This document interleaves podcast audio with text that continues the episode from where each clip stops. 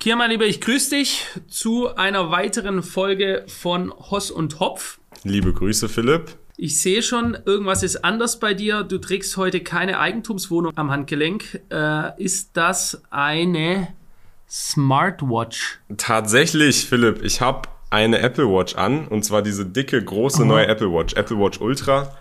Ich habe sie mir Aha. vor drei Tagen die geholt. Die sieht auch anders aus irgendwie. Ja, die ist sehr groß. Die hat auch so ein mhm. bisschen andere Details.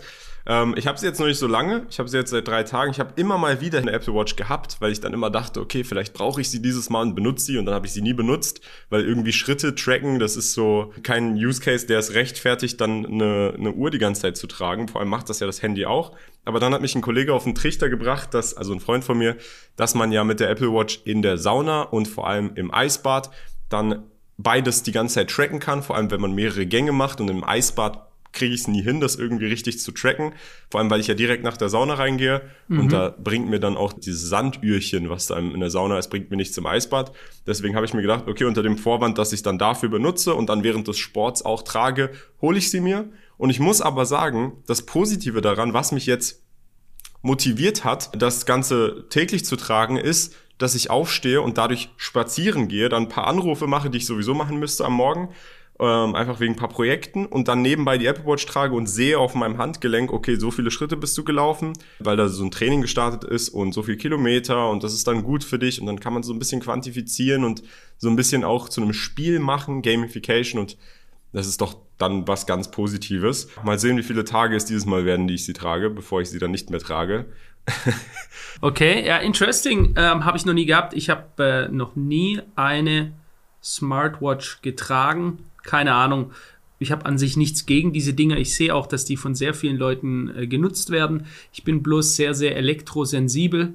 Deswegen trage ich auch um meinen Hals. Das ist übrigens, können wir vielleicht mal zum anderen Thema machen, aber die einzige Firma, die heißt Gabriel Technologie. Ich werde nicht gesponsert, ich habe das nicht geschenkt bekommen, aber ich finde, gute Produkte darf man gerne weiter sagen. Gabriel Technologie, die wissenschaftliche Studien darüber haben, dass ihre Produkte funktionieren. Also die elektrosensible Menschen wie mich, die auf Elektrizität stark und negativ wirken, ja, dass ich zum Beispiel sehr nervös werde oder dass ich, wenn ich meinen Mobiltelefon-Bildschirm mit dem Bildschirm Richtung meines Körpers halte, dann spüre ich den Knochen in meinem Bein, weil ich sensibel bin einfach drauf. Ja?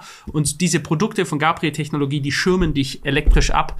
Ähm, ja, für mich ein wichtiges Thema, aber sei es drum. Warum ich, warum ich das sage, ist einfach nur, weil ich mir denken würde, dass wenn ich quasi ein elektronisches Gerät die ganze Zeit an meinem Handgelenk trage, das auch meine Haut noch direkt berührt, ist ja wie wenn ich mir mein Handy quasi so gegens Gesicht halte, dass das dann irgendwie einen negativen Einfluss hätte. Aber keine Ahnung. Das ist der Grund, warum ich noch nie eine Smartwatch ausprobiert habe. Gut, also ich habe jetzt selber persönlich noch nie das so richtig gemerkt, aber lass uns zum Thema kommen vom Podcast, weil ich habe dir ja gesagt, ich habe ein interessantes Thema für dich oder auch für die Zuhörer und Ihr habt jetzt den Titel wahrscheinlich schon gelesen, ihr habt das Thumbnail gelesen.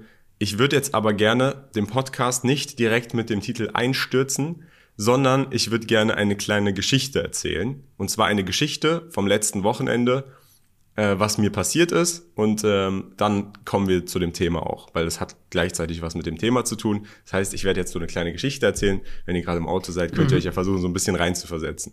Also, es war letztes Wochenende am Samstag oder am Freitag ein äh, Freund von mir hier in Dubai, der local ist, sprich er ist Emirati, äh, also Araber, hat mich eingeladen zu einem Ereignis, zu einem Event und er meinte zu mir, hey, willst du nicht mitkommen? Es findet heute Abend eine Auktion statt. Ähm, bei dieser Auktion geht es um Nummernschilder, Kfz-Kennzeichen für Autos. Und da werden Geil. Nummernschilder verauktioniert und ähm, auch Telefonnummern werden verauktioniert und es ist keine normale Auktion, es ist eine Gala. Und ähm, ich habe ihnen gesagt. Telefonnummern wurden auch verauktioniert. Genau, auch Handynummern. Sprich 0176, okay. sonst was. Hast du ja in Deutschland die Vorwahl, in Dubai ist die 056050 und dann wurden da auch spezielle Handynummern verauktioniert. Und ich habe gesagt, hey, warum nicht? Ich habe sowas noch nie persönlich gesehen. Ich weiß, äh, wahrscheinlich viele von euch wissen das, dass in Dubai vor allem hier diese Nummernschilder super teuer sind, aber selber auf einer Auktion war ich noch nie und ich dachte, okay, warum nicht? Er hat mich dann abgeholt und wir sind zur Auktion gefahren und die Auktion hat im Four Seasons Hotel stattgefunden. Also keinem günstigen Hotel, ein sehr luxuriöses Hotel. Und die Kulisse war sehr interessant an dem Abend, weil normalerweise, wenn du beim Four Seasons ankommst, ähm, siehst du sowieso schon viele teure Autos, vor allem in Dubai, vor allem bei so einem teuren Hotel. Aber an diesem Abend war die Kulisse vor allem durch eine Eigenschaft geprägt, und zwar, dass erstens ein roter Teppich ausgerollt wurde, der Gala entsprechend wahrscheinlich, plus die Autos, diese ganzen luxuriösen Autos, die da ja sonst sowieso immer stehen vom Ballet-Parking, mit einer Eigenschaft geprägt waren, es waren viele besondere und außergewöhnliche Nummern an diesen Autos. Sehr, sehr kurze Nummern, einstellige Kennzeichen, zweistellige Kennzeichen und besondere Zahlen, sprich fünfmal dieselbe Zahl oder viermal dieselbe Zahl. Auf einen Fleck habe ich so persönlich auch noch nie gesehen, so viele wirklich besondere oder außergewöhnliche Nummern an Autos auf einen Fleck. Mhm. Und dann sind okay, wir eine Frage zwischendrin. Vielleicht sollte man den Kontext da mal erklären. Erklär doch mal ganz kurz, warum das was Besonderes ist, wenn du eine krasse Zahlenreihe oder eben wenig Zahlen auf deinem Nummernschild hast in Dubai. Ja, genau, dazu wollte ich ja jetzt kommen, aber lass mich, lass mich kurz die Story noch ein bisschen weiter erzählen, dann komme ich dazu. Ich laufe in das Hotel mit ihm rein. Wir laufen auf einem roten Teppich in eine Halle rein in der Halle super weiß gedeckte Tische und super edel gedeckt mit teurem Wasser und Nüssen und so weiter und sehr, sehr viele Einheimische, relativ wenig Ausländer in dem Sinne, weil du kannst es ja erkennen an dem Outfit, was sie tragen, die Kandura. Auf der Bühne steht ein äh, britischer Auktionsleiter. Ich glaube, der war sogar bekannt, ich weiß es nicht. Und was dann plötzlich passiert ist, es werden Nummernschilder und äh, wie gesagt Telefonnummern verauktioniert. Und ein Nummernschild besonders, das hat nämlich die Schlagzeilen gemacht und das ist auch das, was wir in den Titel hier jetzt wahrscheinlich geschrieben haben. Das Nummernschild P7, ein Dubai-Kennzeichen mit dem, mit der Nummer P7, wird einfach mal für 55 Millionen Dirham, also 15 Millionen Dollar an diesem Abend verauktioniert, verkauft. Es war ein regelrechtes Alter. Battle um dieses Nummernschild. 15 Millionen Dollar für ein Nummernschild. Also das teuerste Nummernschild der Welt, kann man wahrscheinlich so sagen, oder? Genau, das hat dann den Guinness Weltrekord für das teuerste Nummernschild der Welt gemacht. Und das ist mein Eindruck gewesen. Okay. Und jetzt zur Krass, Erklärung. lass ich dir mal eine Frage stellen, bitte noch ganz kurz. Wer hat denn bitte das Nummernschild verkauft? Oder wer hat das zur Verfügung gestellt oder wie auch immer? Also von wem kam das? Die Nummernschilder werden in Dubai von der RTA ausgegeben, sprich von der Behörde für Road Transport, äh, ich glaube, das ist Road Transport Authority, also von der Staatsbehörde werden die Nummernschilder rausgegeben und die wurden zur Verfügung gestellt an Emirates Auction. Das heißt, das ist das Unternehmen, was diese Auktion veranstaltet hat. Wahrscheinlich gehen da einem viele Emotionen durch den Kopf. Wie absurd und skurril kann das bitte sein, dass irgendwer bereit ist, 15 Millionen Dollar für ein Nummernschild, ein Kennzeichen, ein Stück Plastik an einem Auto zu bezahlen. Und da würde ich sagen, kommen wir jetzt zur Erklärung, was, was hat es da mit diesen Nummernschildern auf sich und was ist da überhaupt los? Erstmal noch fairerweise eine Anmerkung, diese Auktion war eine Charity-Auktion und zwar wurde das gesamte Geld, was dort gesammelt wurde, und ich glaube, es wurden insgesamt knapp 100 Millionen Dirham gesammelt, also umgerechnet Gut, mehr als die Hälfte wurde nur durch ein Nummernschild ausgemacht, es waren dann noch ein paar mehr, aber insgesamt knapp 30 Millionen Dollar wurden da gespendet an ähm, Ramadan-Meals, also Meals für Ramadan an Leute, die kein Essen haben, weil es ist ja gerade Ramadan und ähm, es war eine Charity-Auktion, die findet anscheinend auch jedes Jahr statt. Das heißt, ähm, das ist jetzt nicht in die Tasche von irgendwem gegangen, sondern es wurde gespendet für einen wohltätigen Zweck. Aber was hat es denn jetzt mit diesen Nummernschildern in Dubai auf sich? Also, hast du erstmal schon mal jemals was davon gehört, Philipp, oder noch nie? Ich weiß zwei Sachen. Ich weiß erstens, dass es äh, quasi ein Flex ist, dort ein krasses Nummernschild zu haben, das relativ wenig Stellen hat. Und ich weiß vom Hörensagen, dass ein gewisser Kiarasch auch ein Nummernschild hat mit wenig Stellen. Aber das sind nur Gerüchte natürlich. Ja? Ich weiß nicht, von wo du diese Gerüchte hast, aber gut, kommen wir erstmal zu den ja, Nummern. Das erzählt man sich so. Also ist es richtig, dass je weniger Stellen du an deinem Nummernschild hast, desto krasser, im Endeffekt ist das ein Prestigezeichen, desto mehr bist du der Babbo. Also umso geringer die Stellen an deinem Nummernschild sind, umso teurer. Die Nummernschilder in Dubai sehen so aus, du hast einen Buchstaben von A bis Z und dann hast du eine Zahl. Es gibt keine äh, Customization, du kannst nicht Zahlen und Buchstaben zwischendurch haben, so wie in Deutschland oder anderen Ländern. Du hast einfach nur Dubai, ein Buchstabe und dann eine Zahl. Und die Zahl kann einstellig sein oder auch fünfstellig. Normalerweise ist sie fünfstellig und umso weniger Stellen die Zahl hat, umso teurer ist das Kennzeichen, aber auch umso besonderer die Zahlenreihenfolge. Auch da äh, gibt es verschiedene Preise für diese Kennzeichen. Und äh, jetzt denkt man erstmal auf den ersten Blick, und das ist auch mein Gedanke gewesen, als ich das erste Mal davon gehört habe und das gesehen habe. Ich war oft in Dubai im Urlaub, als ich jünger war, habe es nie irgendwie wahrgenommen. Als ich aber hergezogen bin, habe ich es wahrgenommen und dachte erstmal, was soll das? Was, also wer ist denn bereit? Vor allem, als ich dann die Preise gehört habe, dachte ich mir, das ist doch verrückt. Warum sollte man das machen? Ähm, weil das bringt einem ja gar nichts. Du hast nichts davon. Es ist einfach nur eine Zahl, die an deinem Auto klebt um dann eine kleine Preisvorstellung zu geben, ihr habt jetzt mitbekommen, das Einstellige hat sich für 55 Millionen Dirham, also 15 Millionen Dollar, äh, verkauft. Vielleicht, weil sieben auch eine besondere Zahl ist, vielleicht, weil es eine Charity-Auktion war und die Person, weil da gab es so ein Duell, so ein Bid-Duell, Bid-War, vielleicht, weil die Personen da dachten, okay, das will ich unbedingt haben und es geht sowieso, es wird sowieso gespendet, deswegen war es mehr okay. Mhm. Wer weiß.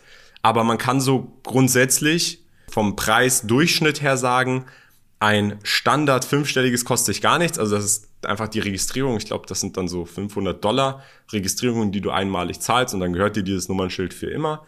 Ein vierstelliges geht dann, glaube ich, so ab 2000 Euro los, kann aber halt, wie gesagt, auch bei besonderen vier, vierstelligen deutlich teurer werden. Ein dreistelliges geht dann aber erst bei 70.000 Euro ungefähr los. Alter. Für irgendeine Zahlenreihenfolge. Und das sind wohlgemerkt nicht nur die Preise, die du auf dem Graumarkt zahlst oder auf dem Marktplatz außerhalb im freien Markt, sondern auch die Preise, die du zahlen würdest, wenn du es direkt, weil du kannst die Nummernschilder entweder auf dem Graumarkt kaufen, also auf dem Aftermarket, oder direkt von der Behörde und auch von der Behörde sind sie so teuer. Also die Preise sind von der Behörde so gesetzt.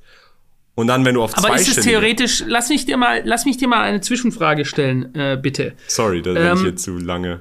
Ne, alles, alles gut. Ich habe bloß ein paar Fragen, um das besser in Kontext zu setzen. Äh, du sagst, es gibt die Behördenpreise, sagen wir mal, die sind 70.000 für ein dreistelliges, sagtest du gerade, ne? Mhm. Und äh, könnte ich jetzt aber, wenn ich jetzt beispielsweise, ähm, was weiß ich, die Familie Rothschild möchte irgendwie nach Dubai gehen und so und die wollen dann unbedingt das Nummernschild äh, S Satan 666 haben, kleiner Scherz am Rande. Ich sag, äh, ich verkaufe euch das für 250.000, kann ich auch machen, oder? Also wenn dir das Nummernschild gehört, dann kannst du das verkaufen für so viel du möchtest. Und die Behörde kann da auch nichts machen, weil dir gehört das Nummernschild. Die können dir das nicht wegnehmen. Und äh, du hast es dann quasi. Und wenn die unbedingt das Nummernschild wollen, dann müssen sie an dich rantreten und du kannst auch theoretisch eine Verstehe. Million für dieses Nummernschild fordern. Ah, okay. Also es gibt dann also einen echten, liquiden Markt mit der Möglichkeit, andere Preise zu verlangen, äh, wenn du halt etwas hast, was jemand anderes möchte. Genau, denn der Nummernschildmarkt, du hast die Nummernschilder in Dubai ist ja alles super digital. Das heißt, du hast alles in einer App. Seien es Parkgebühren oder Stromkosten oder was auch immer. Du kannst alles in einer App managen. Du hast deinen Führerschein in einer App.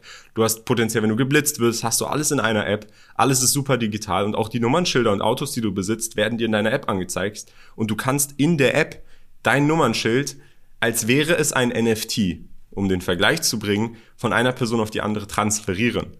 Es gibt jetzt keine äh, ja, Plattform, kein Handels, keine Handelsplattform wie eine Börse, wo du diese dann so direkt verkaufen kannst, aber es gibt halt so Websites wie eBay in Anführungsstrichen oder eBay Kleinanzeigen, wo du die einstellen kannst.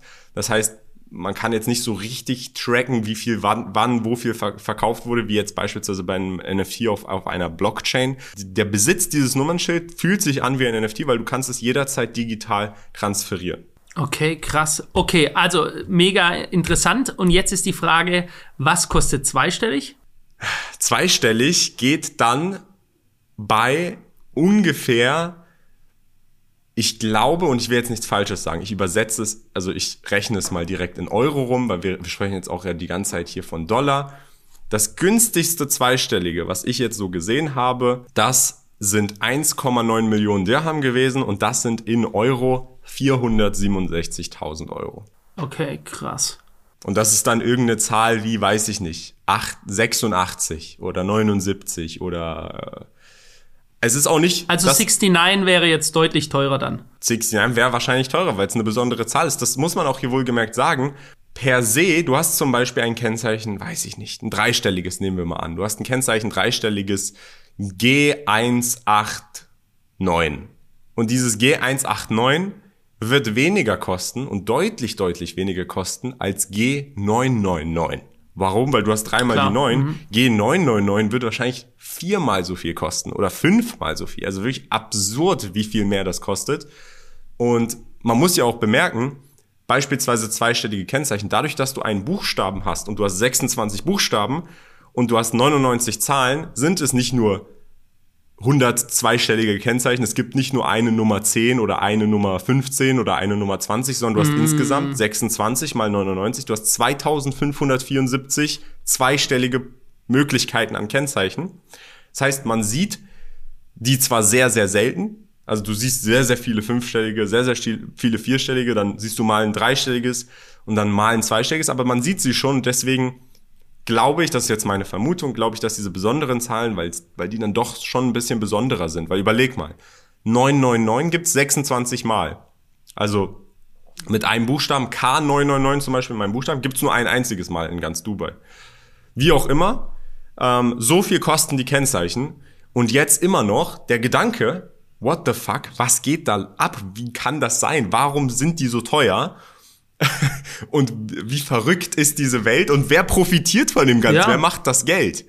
Das ist ja jetzt hier die nächste Also darf Frage. ich mal, bevor du sagst, wer profitiert, äh, meiner Meinung nach, wenn du siehst, wie hast du gesagt, heißt das Nationalgewand der Emiratis? Kandura. Kandura. So, es ist ja so, dass die diese Männer dort quasi wenig haben, um äh, Status zu zeigen. Ja, mit Sicherheit können die sich einen schönen Stoff, Stoff aussuchen und whatever. Da kenne ich mich jetzt nicht aus. Aber die haben tragen dieses weiße diese, dieses weiße Gewand. So, dann haben sie eine Uhr, ja, da gibt's ja sehr, sehr reiche Leute. Dann haben, tragen keine Gucci-Sachen. Die tragen keine Gucci oder Christian Dior Labeljacke. Ja. Dann haben sie eine Uhr, wo sie was zeigen können. Ich glaube, die würden keinen Ring tragen ja. und kein an sich so Goldschmuck, weil ich meine, im Islam sollte man das nicht tragen. Ich meine, das, das ist quasi nicht so angesehen, sowas, also quasi irgendwie, keine Ahnung, eine Kette oder irgendwie sowas zu tragen. Ich ja? sehe es sehr selten, ja.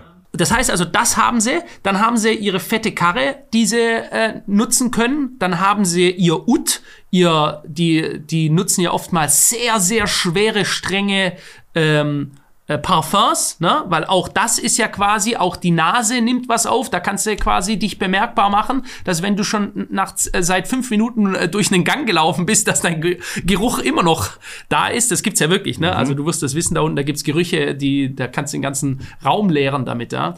Und dann könnte ich mir vorstellen, wenn das zeigt ja auch einen krassen Status, ja, in einer Stadt, wo so viel Reichtum ist, so viel Wohlstand, so viele andere Leute, der hat einen Bugatti, der hat einen Bugatti, ja, what color is your Bugatti, würde der Andrew Tate sagen, dann würde aus allen Richtungen die Farbe gerufen werden, ja. Also da könnte er nicht mehr so diese Einmaligkeit rausstellen. So, und jetzt kann ich mir auch vorstellen, wenn du dann dazu noch irgendwie einer bist, der ein zweistelliges hat, oder du bist, keine Ahnung, der ganz krasse irgendwie der Oberscheich, der äh, Philipp 1 hat, P1. Das ist ja ein krasses Prestige und wenn wir ganz ehrlich sind, so funktionieren die Menschen. Ja, jeder möchte sich herausstellen, jeder möchte seinen Status zeigen. Deswegen finde ich, also wer auch immer das verwaltet, die Gelder, muss ich sagen, perfekt gemacht. Also aus Marketing-Sicht ist das, ist das mega. Also aus Marketing-Sicht erstmal, der Scheich selber hat das Kennzeichen 1 ohne Buchstaben, sein Sohn hat 1-1 und sein anderer Sohn hat 111. Also die promoten das schon, indem sie selber auch mit diesen Kennzeichen rumfahren. Jetzt muss man aber sagen, Philipp, in Dubai, das hast du ja gerade auch schon gesagt, wahrscheinlich sind über 50, 60, vielleicht sogar 70 Prozent aller Bugattis, also ihr permanenter Aufhalt ist wahrscheinlich in Dubai und zwischendurch im Sommer werden die dann mal hin und her geflogen und sonst wo gefahren.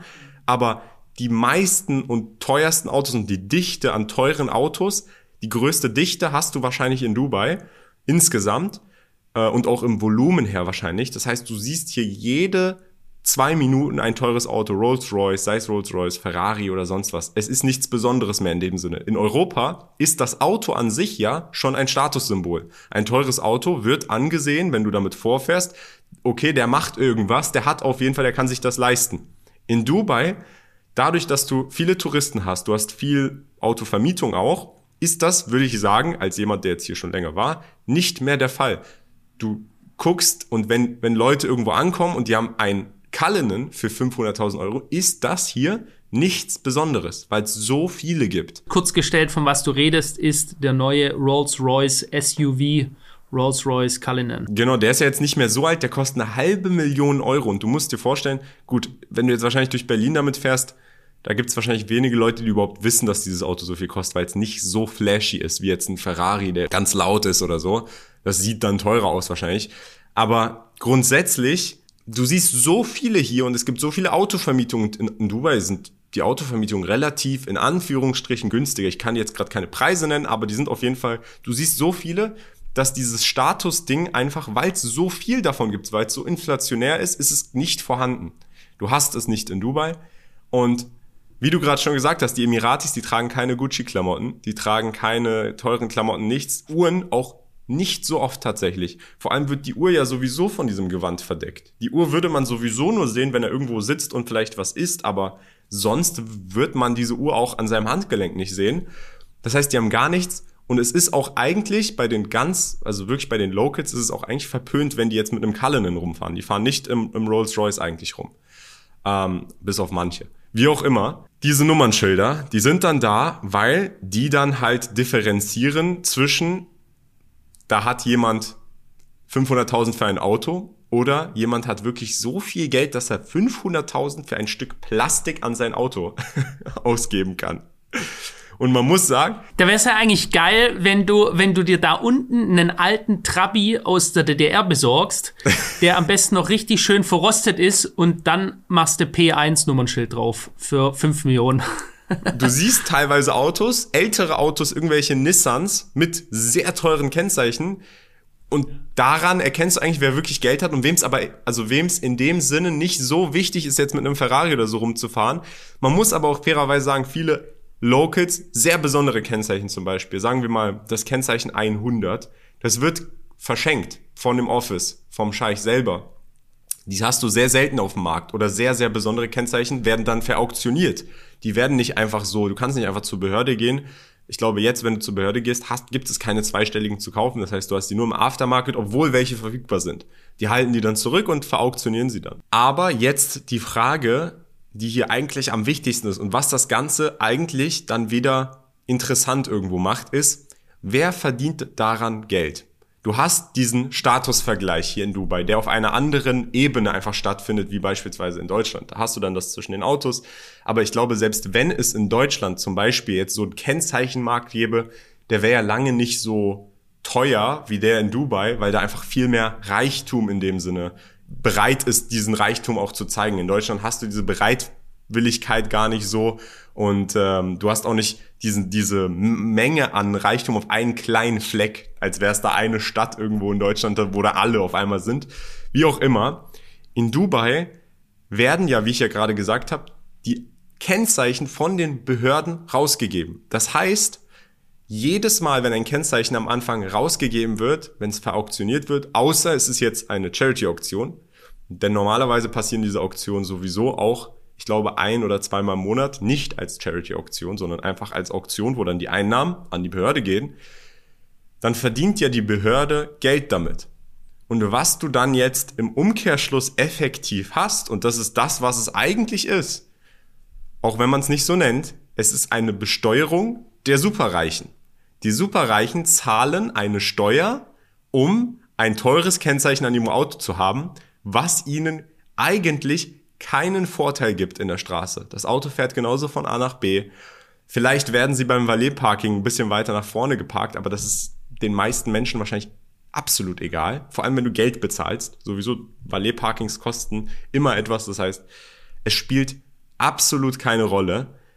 Aber trotzdem zahlen die Reichen bereitwillig. Es ist keine Steuer, bei der sie genervt davon sind, sondern sie zahlen es aus eigener Intention heraus unglaublich große Mengen an Geld an den Staat und der Staat nutzt das, wie auch immer es er nutzt. Wir gucken uns die Infrastruktur an in Dubai, die ist wunderbar, gute Straßen, alles, alles top, immer sauber, Polizei, Kameras überall, Sicherheit.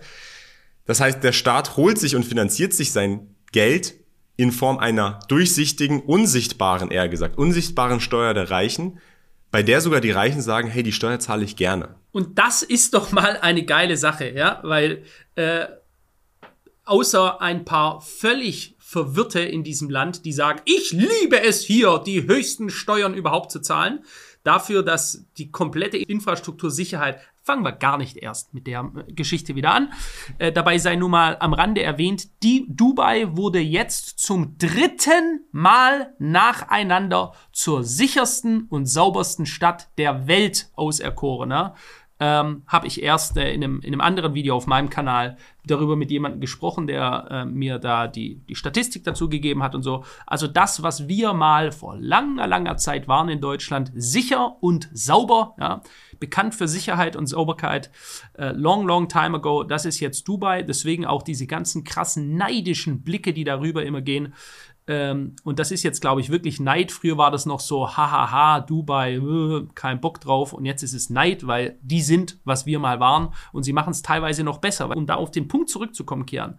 Wenn du das hinkriegst, dass du die Superreichen erstmal besteuerst, wird ja normalerweise nicht gemacht, wissen wir alle. Der, der genügend Geld hat, holt sich Schlupflöcher, um nicht zu zahlen. Du kriegst sie aber noch dazu ohne Zwang, ohne dass du es mit Ge äh, Gesetzen machst, sondern der Superreiche könnte ja auch sagen, ich nehme mir ein vier- oder ein fünfstelliges Kennzeichen, ja, Ego ist mir scheißegal, doch wissen die, dass das Ego bei den Menschen im Allgemeinen und erst recht bei Leuten mit einem hohen Statusbedürfnis sehr, sehr, sehr krass ausgeprägt ist. Und die sind also gerne bereit dazu, dieses Geld dann auszugeben. Und was ich auch noch gut finde, wenn es ihnen dann gehört, bedeutet es ja, dass sie es danach trotzdem theoretisch zu einem besseren Preis noch verkaufen können oder zumindest ungefähr das kriegen, was sie davor Break-Even rausbekommen haben. Also das ist doch eine doppelt geile Sache. Die einzige Schwachstelle, die ich da sehe, aus Staatssicht jetzt, irgendwann sind die Nummernschilder vergeben. Ja, finito was machen sie dann? Dann ist das Spiel aus, dann gibt es nur noch den Graumarkt, wo gegenseitig die Nummernschilder wieder vergeben werden. Also an, an sich sollten sie eine Regel machen, dass wenn einer, der dieses Nummernschild gekauft hat, wenn der verstirbt, dass es dann wieder zurückgegeben werden muss. Beispielsweise, aber man muss an dieser Stelle fairerweise auch sagen, vom Graumarkt verdient der Staat nicht. Das heißt, ähm, erstens da ist, würde ich sagen, eine kleine Schwachstelle, wenn man das wie so ein Immobilienmarkt im Transaktionssteuer gäbe oder so machen würde, dann wäre das wahrscheinlich ein bisschen besser, bisschen transparenter und dann würde man auch sehen, wie viel was kostet. Und das andere Problem ist halt, wie du sagst, irgendwann gehen die Nummernschilder aus. Deswegen steigen sie übrigens auch. Also zum Beispiel vor vier Jahren haben dreistellige Nummernschilder noch mal halb so wenig gekostet wie jetzt. Durchschnittlich. Alter, das ist ja ein mega Investment dann auch gewesen, wenn du ein dreistelliges hattest und du hast es einfach nur rumgefahren. Genau, auch zweistellige. Ich glaube, zweistellige waren bei so 200.000, 250.000 Euro. Und wenn du noch weiter in die Vergangenheit gehst, noch weniger. Und die, die sind stetig am Steigen mit eben der Expansion von Dubai und mit mehr Reichtum, das reinfließt in diese Stadt, weil einfach mehr reiche Leute sich besonderer fühlen wollen und das Auto nicht reicht und dann wird ein teures Kennzeichen geholt. Und wie, du, wie ich ja schon gesagt habe, zum Beispiel K999 gibt's dann nur ein einziges Mal und wird's auch nicht nochmal geben. Was dann wahrscheinlich passieren wird, ist entweder, es gibt ja nur zwei Möglichkeiten, entweder statt maximal fünf Zahlen sind maximal sechs Zahlen möglich, was dann in dem Sinne den Wert aller kleineren Kennzeichen nochmal deutlich steigern würde. Oder, und das ist, glaube ich, aber eher der wahrscheinlichere Weg, was jetzt passieren wird, ist, dass sie zwei Buchstaben hinzufügen was dann die, die kleineren verwässern würde, aber der Staat kann ja dann die zweistelligen Buchstaben rausgeben an die Superreichen. Das heißt, er verdient wieder. Und ähm, das hat man jetzt beispielsweise bei der Auktion auch gesehen. Zum Beispiel gibt es, es gibt tatsächlich schon den zweistelligen, es gibt zwei Buchstaben AA. Bisher wurde AA nur auf Auktion ver vergeben und nur auf Charity-Auktion, soweit ich weiß. Ähm, und beispielsweise AA22 wurde auch auf der Auktion ver verlost, also AA22 für 8 Millionen Dirham, also 8,15, knapp 2,1 Millionen, äh, 2,1 Millionen Euro für AA22. Und äh, ja, mal sehen, was, was damit passieren wird. Ähm, man kann das jetzt haten, in dem Sinne, also ich, ich könnte mir das niemals vorstellen in Deutschland, obwohl es eigentlich in dem Sinne ja etwas Gutes wäre. Der Staat würde daran verdienen, dass Leute untereinander einen, einen Statuswettbewerb haben, der aber effektiv auf der Straße nichts bringt. Vor allem in Deutschland würde der nichts bringen, wahrscheinlich eher sogar negativ sein, weil du dann, weiß nicht, äh, Bananenschalen auf dein Auto geworfen kriegst, wenn du ein zu teures Kennzeichen hast und durch Berlin fährst oder es irgendwo geparkt ist, hast du einen Kratzer drin. Pfui, scheiß Kapitalist. Genau.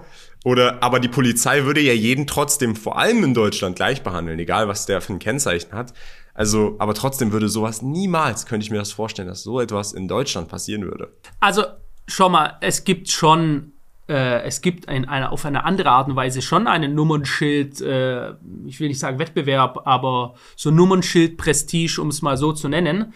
Äh, wenn du beispielsweise äh, S für Stuttgart hast, S966 oder so. Ja, das ist dann zum Beispiel für einen Konsul einer, der ein Botschafter ist oder sowas. Das ist schon, dann hat er noch CC ähm, für, äh, für Konsulat, ähm, hat er da noch drauf und so. Das ist schon was glaubst du, warum Leute das haben? Ja, die sind ja dann Honorarkonsule, also sprich, die haben sich diesen Titel erkauft von was weiß ich, dann ist der Honorarkonsul von, von Swasiland. Ähm, da gibt es das schon, ja. Also ich, wir, wir machen ja in Stuttgart schon immer die Jokes, ah, da kommen die Doppelkennzeichen, Leute. Das sind dann halt die von außerhalb, wenn du so willst, da. Ich find's wirklich eine kluge Idee. Ich meine, wenn du sowas hatest, äh, Junge, Junge, also ich weiß nicht, gut, das sind halt Leute, die, die wie andere irgendwie etwas sammeln, so sammeln die halt Dinge, die sie haten. Mir würde es nicht mal einfallen, überhaupt eine Emotion dazu zu haben, ja. Irgendwie Nummernschilder in Dubai haten, äh, stell dich unter eine kalte Dusche, ja. ähm, ja, weißt du was, was für, für Schwachsinn? Ich meine, es gibt ja solche Leute, dann, oh, mh, mm, regen sich auf, sitzen da in ihrem kleinen Kämmerchen äh, und, und regen sich über irgendwas auf. Ähm, aber am Ende des Tages ist das ein Geschäft. Am Ende des Tages, wenn wir es mal rein unternehmerisch betrachten, finde ich sogar sehr interessant, so wie du es mir er erklärst. Erstens mal schaffen es die dort unten steuerfrei auszukommen. Ja, das heißt, ich kaufe so ein Ding, ich habe vielleicht gerade Cash rumliegen, jetzt sage ich, ach cool, 70.000, jetzt kaufe ich mir so ein Ding und in drei Jahren, weil eben die Stadt Zulauf hat, weil dadurch ja auch eine Inflation äh, stattfindet. In drei Jahren steigt der Preis. Diese Dinger vermehren sich aber eben nicht unendlich. Also man also ist ja auch nicht deflationär. Aber im Endeffekt kannst du sagen, wenn sich diese Entwicklung so weiter äh, wenn die so weiterläuft, dass dein Nummernschild dann vielleicht von 70.000 auf, keine Ahnung, 120 geht, um als Beispiel zu nennen. So, und dann verkaufst du dieses Ding steuerfrei für 120 und hast halt einfach so Geld geparkt. Muss ich doch sagen, was gibt's darum zu haten, dass er auch da, da, das so betrachten, oh, oh Gott, hier Ego, ja, whatever, es funktioniert. Schaut, ob Dinge funktionieren oder nicht und diese ganze restliche Ablenkung, was andere denken, was andere sagen darüber, aus dem Fenster damit. Ja. Genau. Wirtschaftlich gesehen ist es ein Hedge. Es ist ein Hedge gegen Inflation ja. in dem Sinne. Du setzt auf Dubai als Stadt. Also es ist eigentlich ein Investment auf Dubai, dass alles weiter so läuft und mehr Leute reinziehen und reiche Leute reinziehen.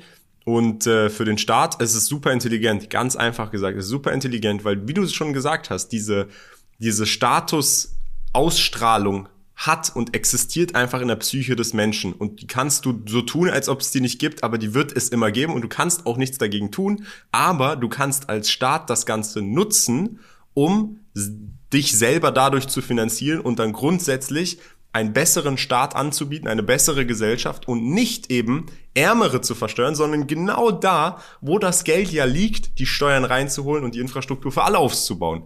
Und dementsprechend finde ich, ist das super intelligent gelöst und super smart gemacht. Und jedem sollte selbst überlassen sein, wofür er sein Geld ausgibt. Wohlgemerkt, es ist dein eigenes Geld.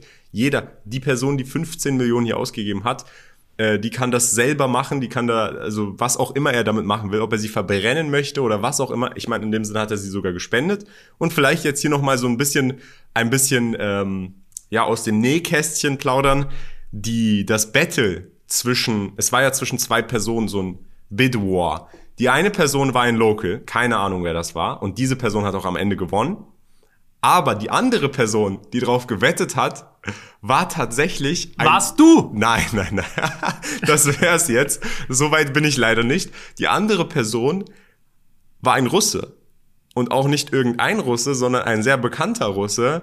Und zwar war das Pavel Durov, der Gründer von Telegram. Ah, dieser Verschwörungsplattform, russische Verschwörungsplattform oder rechtsradikale, ich weiß jetzt gerade nicht wie, aber interessant, Alter, ist der so, ist der so gut drauf, dass der Der ist, also ich habe dann gegoogelt, der hat anscheinend 15 Milliarden Vermögen und äh, Alter. P, sein Buchstabe, Pavel, und dann 7 ist eine coole Zahl. Wenn ich 15 Milliarden hätte, dann hätte ich kein Problem damit, 15 Millionen Dollar für wohltätige Zwecke zu spenden und dann dieses Kennzeichen zu bekommen.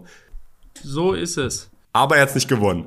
er hat's nicht gewonnen. Das Ölgeld hat es am Ende doch gewonnen und nach Hause Er hat nicht gebracht. gewonnen, so ein Loser. So ein Loser, dann hast du 15 Milliarden und schaffst es nicht mal, äh, einen äh, Nummernschild zu ergattern.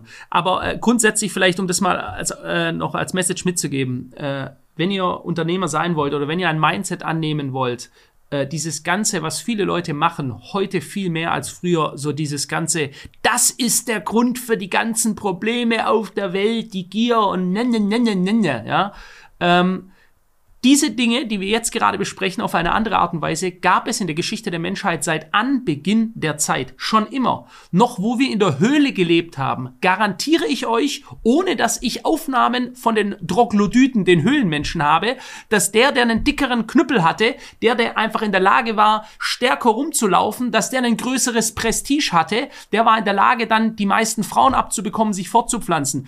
Heutzutage ist die ganze Wirtschaftswelt die ganzen Luxusmarken, alles nur auf das Prestige-Denken, auf das Ego der Menschen ausgelegt. Jedes Luxusauto, Häuser, kein Mensch braucht 2000 Quadratmeter zu wohnen, ja, nicht mal 500 Quadratmeter. Warum? Weil es einfach nur um Status geht. Und da kannst du entweder das verstehen und kannst es nutzen, um dir selber was aufzubauen, oder du kannst rumheulen, wie scheiße die Welt ist und das alles ablehnen, was 0,0 an der Realität verändert. Es war schon immer so, es wird immer so sein. So sind wir Menschen, so wie wir jeden Tag Wasser trinken müssen und Nahrung zu uns nehmen müssen, äh, so ist das auch das Prestigedenken, das Ego des Menschen. Äh, Leute gehen, was weiß ich, zum Friseur, zeigen ihre tollen Haare, ja, wie der Kian jetzt, der noch Haare hat. Ähm, oder Erfolgsbräune, um auch da zu bleiben, ja. Ähm, also all diese Dinge, die man hat, um sich irgendwie seinen Status noch ein bisschen besser darzustellen. Ich weiß, viele Leute behaupten, sie haben das nicht nötig. Ich sage, jeder macht es auf die eine oder andere Art und Weise. Nicht unbedingt, um vielleicht Wohlstand darzustellen, aber um irgendwas darzustellen, was ihn besonders macht, was seine Einzigartigkeit herausstellt. Und genau das ist es ja bei diesen Kennzeichen. Die Einzigartigkeit der zu sein, der eben dieses Kennzeichen hat. So, und bevor wir das Ganze jetzt beenden, Kian, meine letzte Frage an dich. Wie viele Stellen hat dein Kennzeichen? Das äh, ist eine Frage, die wir in einer anderen Podcast-Folge beantworten werden. Ich muss an dieser Stelle sagen, guck mal, Philipp, ich Ja, saß da und ich habe diesen Pavel da bieten se- sehen gesehen in diesem Raum voller Locals und mich hat's motiviert. Er ist ein Tech-Founder, er hat Telegram gefoundet. Auch wenn er es jetzt nicht gewonnen hat, dass er allein die Möglichkeit hat, da 10 Millionen Euro teilweise auf ein Kennzeichen zu bieten, was dann ja auch gespendet wird, das fand ich mega. Und ich kann, ich habe kein zweistelliges Kennzeichen, schon mal an dieser Stelle. Ich könnte mir vorstellen, aber auch tatsächlich Ah, du hast also ein Vorwand- dreistelliges Kennzeichen. Nee, leider auch nicht. Das wäre absolut absurd. Ähm, aber unter diesem Vorwand, dass es dann auch wirklich gespendet wird, könnte ich es mir tatsächlich auch vorstellen, aber da muss halt der Bullenmarkt mal mindestens vorhanden sein. Also da müssen wir auf jeden Fall im Bullenmarkt sein, dass ich da überhaupt die Erwägung habe.